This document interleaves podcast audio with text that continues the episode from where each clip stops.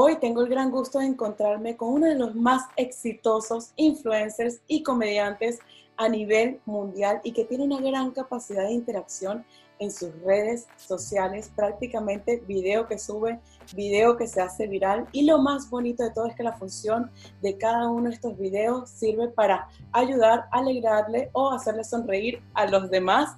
Él es Marco, bienvenido, gracias por estar hoy aquí con nosotros. No, gracias a ti, mi amor, por invitarme a tu espacio. Muchísimas gracias, Marco. Siento que eres la representación exacta de lo que significa amor y pasión por el trabajo y gracias a tu disciplina y compromiso se han materializado muchos de tus sueños. ¿De qué manera, qué tan importante para ti es la disciplina y el amor por el trabajo para lograr los sueños que uno tanto desea? Para mí la disciplina es, lo es todo. Sin disciplina no existe éxito en nada. La disciplina es la base de, todo lo que he logrado yo siempre le digo a la gente, emprende sobre cosas que, que te apasionen y que ames, porque si no después no vas a tener las mismas ganas de, de hacerlo, porque para que tú hagas cosas, aun cuando la vida se te pone difícil, tienes que sentir pasión y amor por ella. Y la disciplina sencillamente es una base clave. No existe éxito sin disciplina. Y si por casualidad de la vida llegó a tener algo de éxito, no será duradero porque dentro de cualquier renglón nadie trabaja con disciplina. Sí, la, se la pasa publicando 500 fotos con el marido de ella y el marido de ella escribiéndonos a todas por directo. Le deberían llamar Direct Man. Llegaste a obtener tu primer Emmy con el documental El poder de un post. ¿Qué tanto puede influenciar un post en la vida de los demás? Bueno, un post influencia muchísimo tú puedes utilizar el post para lo que tú quieras. Tú puedes utilizar un post para regalar una sonrisa, para generar una molestia, para generar cualquier tipo de sentimiento. Pero yo me di cuenta que también puedo usar un post para salvar una vida. Y entonces aquí es cuando nos damos cuenta el verdadero poder de un post. Un documental maravilloso dirigido por Nelson Bustamante, un gran artista de, de mi país, de Venezuela, el documental habla del trabajo que veníamos haciendo durante dos años, salvando la vida de gente que necesitaba operaciones necesitaba que la sacaran del país para recibir eh, quimioterapia y lo hacíamos era a través de mis posts de Instagram. Eh, entonces por eso decidimos llamarlo El Poder de un Post. En una ocasión escuché decirte que uno no puede ayudar a todo el mundo, pero sí puede ayudar a los demás a que ayuden a otros. ¿Crees que el ayudar es uno de tus propósitos? Siempre, siempre ha sido un propósito de, de vida desde niño. Eh, son los valores que, que, mi mamá me dio, porque mi mamá toda la vida ha sido así, una persona de ayudar ¿no? a, quien, a quien menos tiene. Entonces, eso quedó en mí y, y, yo nunca he dejado de ser así. Lo que pasa es que ahora tengo el poder de hacerlo con las masas. Eh, yo creo que tengo una misión de, muy grande, no tengo la menor duda en que es así, más allá de las personas que yo puedo ayudar, que, que nunca es poco cuando ayudas a alguien en un tema de esto, es el motivar a las masas, es el influenciar a las masas a actuar, a hacer cosas por la gente que de verdad no tiene cómo o no puede. Entonces cuando tú haces un trabajo, tienes una influencia, haces un trabajo y un trabajo y un trabajo, eh, no solamente influencias para dar risa, para pegar una frase en la comedia, sino que influencias también para que la gente diga, yo puedo hacer lo que este brother está haciendo, yo puedo sumarme en esto. Hace poco hicimos Yo Pago Tu Renta Challenge, hicimos un challenge eh, para que las demás, los demás creadores de contenido también lo copiaran y lo hicieran. Era, pagábamos la renta de personas que están pasando por la mala situación económica ahorita. Conseguimos personas que les pagaran la renta bonito. Eh, cuando lo hice empecé yo solo y se volvió un movimiento en mi país. La influencia que tuvimos sobre el trabajo que hicimos, podemos perder la cuenta. Entonces hay que actuar. La gente lo tiene que ver y para que el mensaje se siga masificando. Solamente puedo agradecerte infinitamente por, por ser un ángel terrenal en la vida de nosotros y en la historia de Baker. Yo me, me conecto de mi dolor con todas tus hijas, con todas tus locuras que las amo. O sea, que de alguna manera te sientes responsable al tener el alcance de tantas personas para poder ayudar. Sí, y yo siempre lo digo. Yo respeto que existan muchos artistas que no públicamente no asumen el tema de las ayudas, no importa si lo asumen públicamente o lo quieren hacer eh, de una manera reservada. Yo lo que le digo a la gente es que, es que lo hagan, correcto. Porque algo que yo siempre digo es que es injusto que Dios y nos dio la oportunidad de estar en esta posición como para que nosotros no volvamos a ver a la gente que más nos necesita. Sería injusto que Dios ponga tanto poder, tanto beneficio en ti. Vale, también tú tuviste, tú hiciste un esfuerzo por llegar ahí, pero Dios te brinda una gran oportunidad y que esa oportunidad no la plasme en entenderle la mano a, personas que están necesitadas. Yo creo que entonces el poder en buen sentido está en las manos incorrectas, porque eso se trata del equilibrio, de que hay que voltearse y ver quién está, quién está afectado y tenderle la mano. Y tu contenido es bastante original y creativo, pero para crecer y mantenerse uno se tiene que reinventar todo el tiempo. ¿Cómo te reinventas tú? Bueno, yo tengo un maravilloso equipo y siempre estamos pensando eh, siempre estamos buscando de, hacer cosas que nunca hayamos hecho y es sumamente distinto, porque todo el tiempo queremos estar haciendo cosas nuevas, frases nuevas, eh, tendencias nuevas, corrientes nuevas, pero es lo que nos ha llevado a que tengamos cinco años eh, haciendo redes sociales sin parar mes tras mes y que la gente siga conectada con nosotros. Pero siempre hemos buscado de evolucionar y siempre que tenemos algo que está tendencia, sea un personaje, sea un sketch, también siempre buscamos evolucionarlo para que dure lo más posible. siempre estamos tratando de buscar las maneras de mutar el entretenimiento en 100.000 cosas que la gente siga disfrutando y no sienta que siempre estamos repitiendo el mismo patrón. No tengo dinero para celebrar. ¿Me prestas dinero? No. Todavía no me han pagado la película. Y a la hora de crear una historia, ¿te basas en historias personales, en historias de amigas?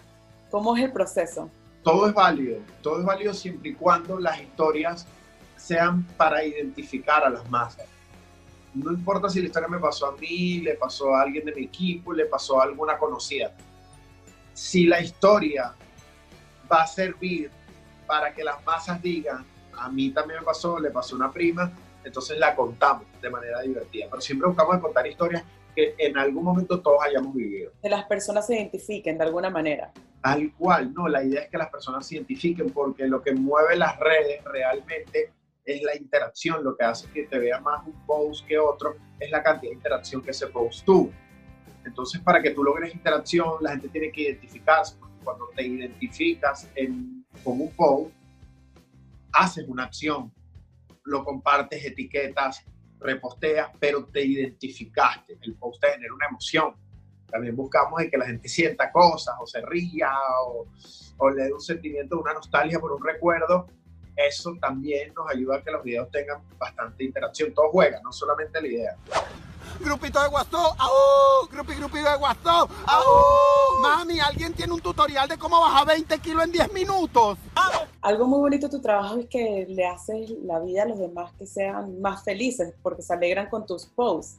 Pero ¿cómo haces tú, Marco, el día a día cuando tienes un día difícil, cuando tienes un día agotador, lleno de problemas y tienes que sonreírle al público y tienes que hacer algo divertido cuando no te estás sintiendo bien en ese día, porque debe ser difícil compaginar esas emociones. Eh, básicamente todos los problemas que tenemos tenemos que dejarlos fuera. Yo tengo muchísimos problemas y yo tengo que hacer comedia todos los días del año. Todos. Yo creo que se me escapará uno o dos. Pero entiendo que es mi trabajo. Yo tengo una gran responsabilidad y un público que lo necesita, ¿no?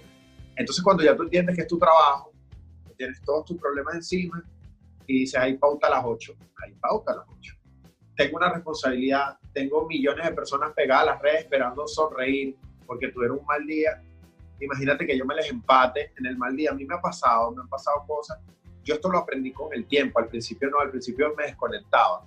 Y, y, lo único que lograba era ver mensajes masivos de gente. Yo te necesito, brother. Yo necesito reírme contigo. Tú eres mi escape. Y dije, no vale la pena que yo exprese mis, malos momentos, que la gente se dé cuenta que estoy pasando por algo, no vale la pena. Entonces cuando ya yo lo empecé a ver como, como lo que es un trabajo, y ya las cosas cambiaron en ese aspecto. me toca, si me siento mal, bueno, me toca decir, te sientes mal, pero vamos a trabajar. Que, que no te sientas mal mientras lo haces es imposible. También te sientes mal, pero tratas de hacer el trabajo al 100, ¿no? Y evitas mezclar las emociones a la hora de Tal cual. Lo que pasa es que la gente dice, te pasa un switch y para adelante. Yo he aprendido que cuando te pasan situaciones malas en tu vida, ya tú entiendes cómo, cómo manejar los problemas cotidianos y problemas un poquito más fuertes y sabes cómo hacerlo. Eso me pasa en la tarima. Yo soy actor de teatro y lo aprendí en el teatro. Ahorita estoy en las redes, pero me acuerdo cuando estábamos en el teatro, teníamos funciones todos los fines de semana durante tres años seguidos en cartelera, todos los fines de semana, ¿no? Yo no sabía lo que era irme un fin de semana a ningún lado, sino estar en el teatro. Y yo me acuerdo tener problemas grandes, cosas que pasaban muy grandes y tener que pasar el telón y desconectarme y soltarla. Entonces eso me ha pasado incluso ahorita. No me acuerdo dónde fue que mi mamá la tuvieron que llevar al hospital justo antes de yo salir a la emergencia. Wow. No les quedó más que avisarme porque mi mamá es asmática. Era mi show, no había más nadie. Era con ustedes, Marco, Marco. Marco, todo el mundo te estaba esperando a ti en ese momento. Y me dijeron, tienes que subir a tarima. Y yo subí a tarima con eso. Eh, me tocó. Entonces, eh, le doy gracias a Dios por ser parte del teatro porque el, el, teatro tiene una formación muy parecida a los militares. Es muy, es muy derecho, ¿no? Y eso me ayudó muchísimas cosas, sobre todo con la disciplina. No sé si yo sería el mismo si no hubiese pasado por el teatro, porque desde que empecé en las redes, algo que he tenido desde el día uno es disciplina. La disciplina la practico todos los días. En, el único que yo fallo en la disciplina y, y, y, es una lucha constante y una falla mía es en la comida. Y no por un tema de dieta, sino por un tema de salud. ¿No? Es el único lugar donde yo no he podido asumir una postura de disciplina definitiva. bueno, a lo mejor en esta cuarentena lo consigues. no, en esta cuarentena ha sido peor la batalla. Al revés. Has comido más arepas, pequeño. Todo, todo, todo. Las que beben ron, ay no, son mujeres depresivas, se la pasan llorando por hombres que más nunca la llamaron. Mira, un ron Rocío Dulca sin bandera, que lloro, espérame al cementerio que ya te voy. que... Marco, has tenido miles de shows sold out internacionalmente en ciudades como Nueva York, como Chicago. ¿Qué significa esto para ti? ¿Qué sientes tú cuando te vas del escenario y ves que tanta gente te sigue, se ríen contigo? de verdad yo nunca lo siento bien así que, que entro en show, sino hasta que yo cuando entro a los shows. Justo cuando sales y ves el, la alegría de la gente que nos encontremos, ¿no? Porque al final la gente me sigue en redes y somos como una familia. Esos segunditos de entrada, yo siempre me lo disfruto y me quedo viendo a la gente y ahí pienso muchas cosas positivas. Y después que salgo, el trabajo, todo, y llego al hotel, siempre me tomo un, un, un tiempito, unos minutos y, y, rebobino el cassette. Qué difícil fue llegar aquí, pero qué, qué, sabroso que haya sido tan difícil para poder disfrutármelo de esta manera. Apreciarlo. Y, y que, y, apre, y, apreciarlo mucho. Entonces yo aprecio tanto mi trabajo, yo aprecio tanto lo que estoy viviendo, pero tanto, tanto, lo valoro tanto, que cuando yo termino los shows, trato mucho de, de, de hablar con mi manager y qué pasó, trabajar ahí mismo los errores. Sí, entonces trabajo por el trabajo. Yo nunca dejo de accionar, yo nunca dejo de trabajar. Por eso que la gente dice, ¿cómo hay tanto contenido tuyo en las redes? Parece un spam y todos los días contenido distinto, todos los, todos los días educar en algo, todos los días. Porque como nunca dejo de crear y accionar. Entonces, si tú te pones a sacar cuentas, son cinco años haciendo videos, son cinco años donde casi todos los días se ha soltado un video entonces te podrás imaginar la población flotante que yo tengo en redes de video, que tú puedes estar tranquilo y te sale un video que yo hice hace tres años y medio en una historia, ni siquiera en un post. Entonces, es bárbaro. ¿Qué haces aquí, Esperanza? Perdón que me colé así en tu casa, pero no moveré un pie de aquí hasta que me digas por qué no podemos estar juntos. Hoy en día mucha gente te conoce por el éxito que has conseguido como influencer, como comediante, tienes un éxito internacional increíble, pero pocos conocen tu historia, tus inicios, la cantidad de veces que te cerraron las puertas en la cara. Cuéntanos un poco para toda esa gente que está luchando, ¿cómo fue tus inicios? ¿Cómo te cerraron las puertas? ¿Cómo seguiste avanzando? Yo siempre he sido el mismo, siempre he sido el mismo de persistente, y todo el que me conoce lo sabe. Siempre he sido el mismo de ahorita en, cuanto a trabajo, idéntico, todo el que me conoce lo sabe Solo que antes yo no tenía los recursos que tengo ahorita, en todos los sentidos. yo no tenía plataformas, yo, yo para poder salir en algo tenía que ir a hacer un casting. Y a veces me da la oportunidad, la mayoría de veces no, pero no me daban la oportunidad, no porque tuviesen algo en contra de mi persona, sino porque, bueno, a lo mejor en ese momento yo no llenaba los requisitos de ellos. En mi país yo estuve en muchos lados y, en mi país se suele decir que, es increíble todo lo que yo he alcanzado y como muchos medios me cerraron la puerta, pero yo no digo eso. Yo digo que en su momento a lo mejor yo no era el indicado para esas cosas, ¿no? El cierre de algunas puertas, el querer expresar mi talento a las masas y no poder me llevó a buscar un canal donde yo pudiese hacerlo. Y es por eso que estoy aquí hoy en día. Porque si muchos medios me hubiesen abierto las puertas antes y para las 15.028 novelas que castié yo hubiese quedado, y para los comerciales que yo castié hubiese quedado, y para las películas que yo hice casting hubiese quedado, yo no hubiese tenido la necesidad de, de, de tomar mi propia ventana y hoy no fuese quizás de repente Marco, ¿no? Porque siguieron las ventanas de otras plataformas. Yo creé mi propia plataforma. Eso no hubiese sido posible si no hubiese sido por tantas puertas que se fueron cerrando y me llevé la necesidad de, gritarle al mundo quién era yo. Y lo encontré por aquí. Pero te sientes bien. Tú vives por aquí.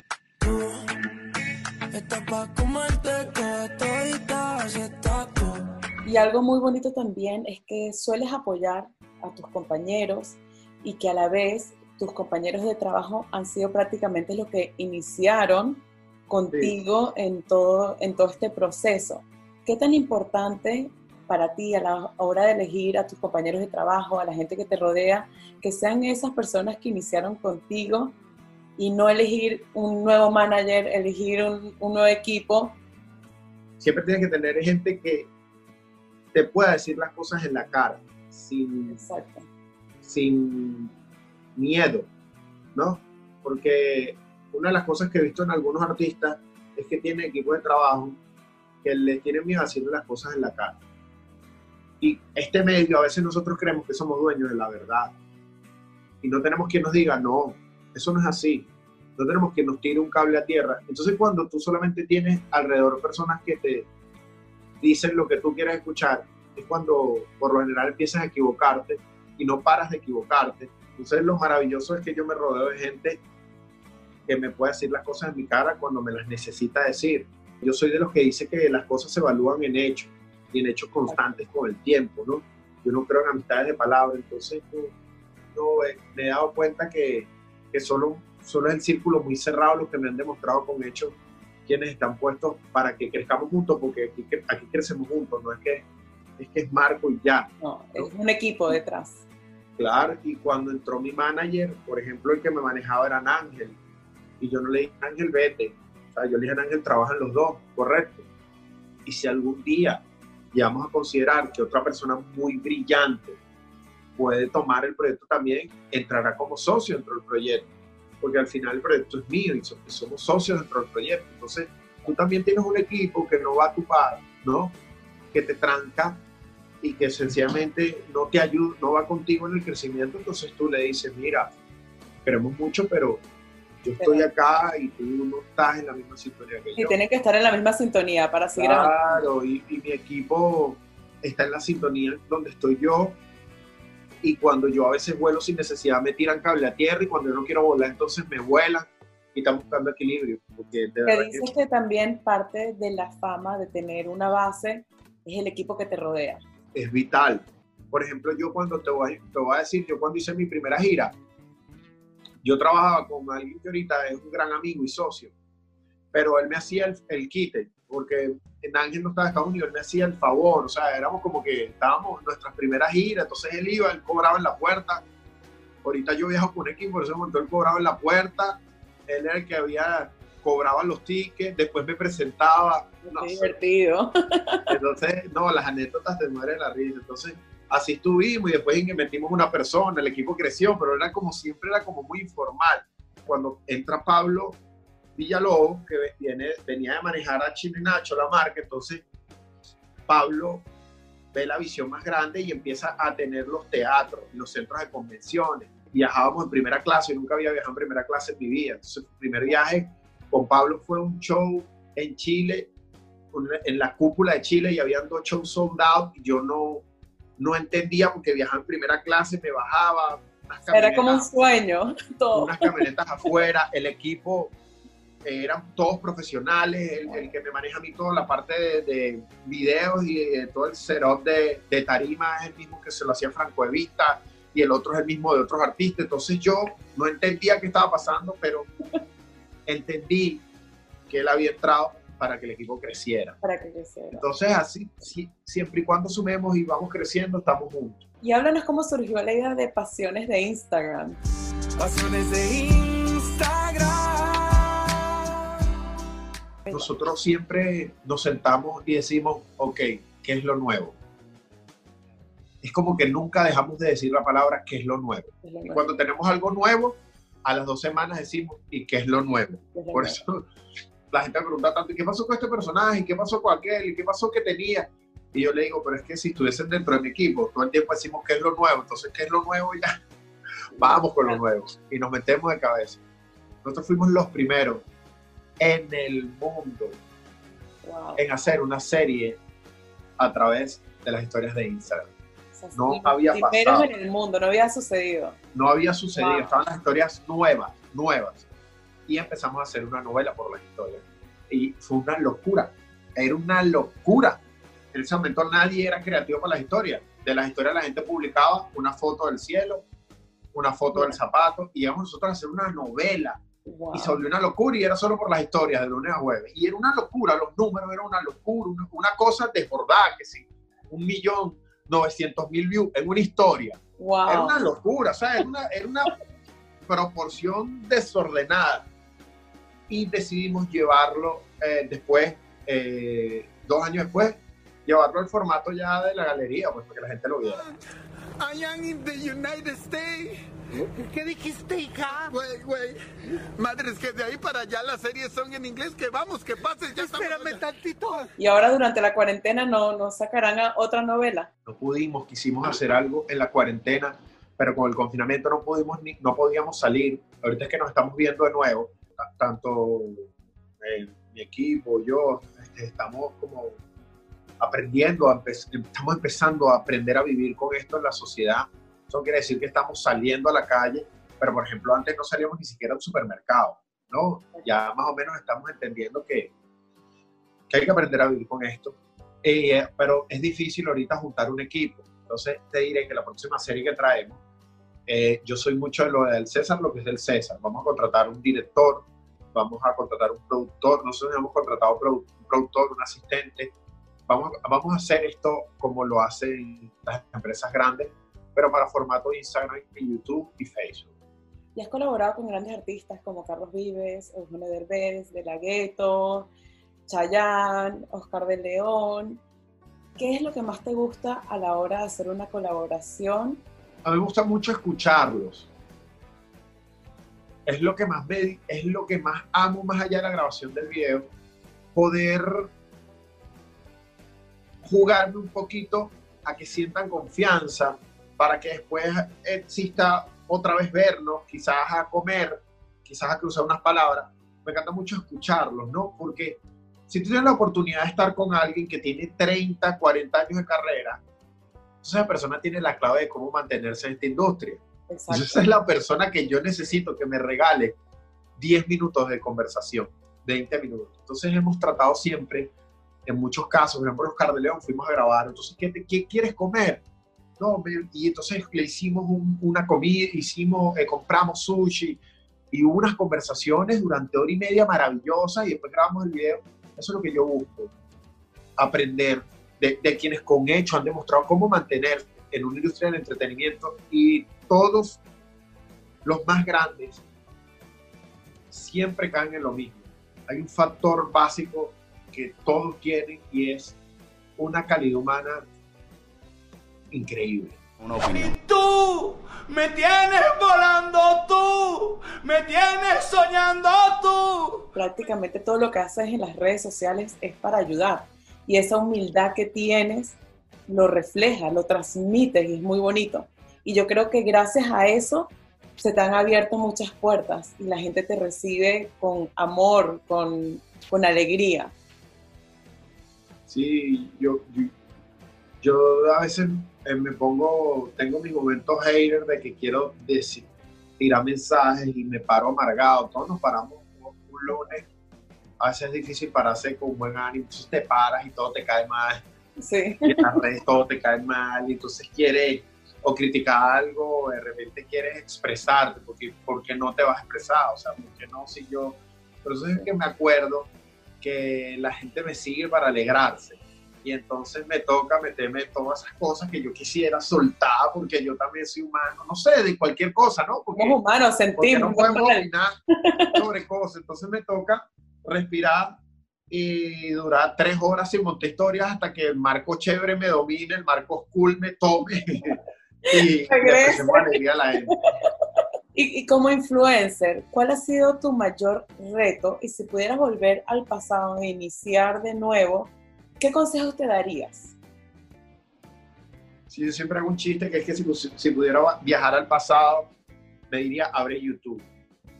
Ahora yo No cambiaría nada, no cambiaría ni siquiera eh, mis errores cometidos, porque gracias a fallar en algunas cosas en mi vida es que soy quien soy. Entonces yo estoy muy feliz. Lo que yo le digo a la gente, nunca vas a entender el porqué de- del fracaso que estás teniendo hasta el día que tengas éxito. Y vas a decir, wow, era necesario. Me encantó esa Eh, frase. Nunca a entender el fracaso que estás teniendo hasta el éxito. Wow, me, me gustó. Claro, porque eh, eh, eh, es necesario. Todos los grandes, los que han llegado lejos, han fracasado mil veces y siguen fracasando el día a día. Es Y- y, normal. la- y es que la realidad es que sigues fracasando, pero como ya lo lograste, entonces entiendes el fracaso de maneras distintas. Exacto. Como has logrado cosas, entonces empiezas a entender el fracaso de manera distinta. Y un fracaso no te molesta de la misma manera. Ay, amiga, contame qué te pasa. Si te sientes mal, cuenta conmigo. Venga ese abrazo. Cuando la brisa del viento acaricia mi piel. Tienes actualmente más de 6 millones de seguidores en Instagram. Si te pones a ver el pasado, ¿te recuerdas esos momentos donde empezaste a subir los primeros videos? ¿Siempre tuviste tu meta clara o no sabías muy bien y solamente empezaste a subir porque te apasionaba crear contenido o sabías dónde querías ir? No sabía que iba a llegar a esto, pero sí sabía que iba a llegar a algo. Porque como las redes son nuevas, no, yo me imagino que, mira, cuando en la televisión, si tú querías ser actor y a mí me pasaba, yo quería ser actor y ya sabía dónde podía llegar, ¿sí? Ya tú sabes cuál es el pico de la televisión, cuáles eran los mejores canales, lo mejor donde podías llegar, qué era lo más grande que podías ser. Cómicos en las redes que jamás, ni siquiera ahorita puedo saber a dónde voy a llegar. Estás en las redes, incluso tú. Hoy entras a la red y estás contando una historia y usas unas cosas que en un mes se cuentan y se hablan de otra manera y tienen otros botones. Entonces, en realidad, yo tengo esa, yo más o menos tengo una estructura de mi vida que me quisiera, a mí me encantaría hacer una película, pero yo no sé si un día yo decida lanzar un formato serio a través de las redes sociales y tenga más éxito que una película Exacto. no sé si me entiendes, porque las redes son tan distintas. O sea, yo nunca, nunca, eso sí te lo voy a decir honestamente, nunca me imaginé llegar hasta aquí. Yo siempre fui muy humilde con los sueños, ¿no? Yo soñaba estándar, yo soñaba a cosas muy posibles y por eso siempre digo esta frase, que en los sueños no hay que tener humildad, la humildad hay que tenerla en el corazón. En los sueños hay que tener ambición, mucha ambición que tú seas humilde y que tú digas, no, yo algo, no, yo no. Ay, bueno, a mí me encantaría llenar el Fillmore aquí en Miami, pero yo nunca podría llenar el American Airlines Arena. Pero ¿por qué? ¿Por, por qué tú no puedes soñar? ¿Por qué tú no puedes pensar en el American? ¿Por, porque quien sí estuvo en el American es distinto a ti? O sea, porque él sí pudo. ¿Y por qué tú consideras que no puedes? si de verdad queremos. tenemos un paso en esta tierra y tú consideras que tu paso tiene que tener límites. Todo, todo se empieza por un sueño, todo empieza Claro. por la imaginación y todos los grandes lo dicen. Hasta Albert Einstein decía que todo empieza por la imaginación y luego se concreta a medida que tú vas tomando la acción y teniendo disciplina, como claro. ¿Me podrías regalar una última dedicatoria para Juan Francisco Restrepo? ¡Oh! Bueno, es que uno te me tienes tu corazón diverso. Dicen que la gente que llega lejos no es la gente que tiene el talento, sino la gente que persiste, que insiste. Marco, ¿qué significa para ti la peluca? Tu famosa peluca. ¿Qué significa si tuvieras que describirla a nivel emocional? Bueno, yo, yo, tengo una, yo tengo esa peluca, me acompaña desde el teatro. Yo soy una obra de teatro donde hacían mujeres, hacía de mujeres la obra de teatro y esa era la peluca de esa mujer. Y más nunca la solté, por lo que, usted, lo que hoy en día se ve como una peluca que es como un los Rastafari, en algún momento era una peluca larga, lisa, y un pelo castaño. Ella me ha acompañado en todo, este, en todo esto hasta ahorita, y yo digo que ella es el reflejo de todo lo, lo difícil que nos ha costado llegar hasta aquí, porque era una peluca lisa cuando todo empezó. Así yo digo que cada, cada cada cabello enrollado, cada cabello dañado de esa peluca es todo el recorrido difícil que tuvimos para llegar aquí. Es verla y es entender que cada pelo enroscado, que cada pelo agarrado es cada sacrificio que hemos hecho para estar aquí.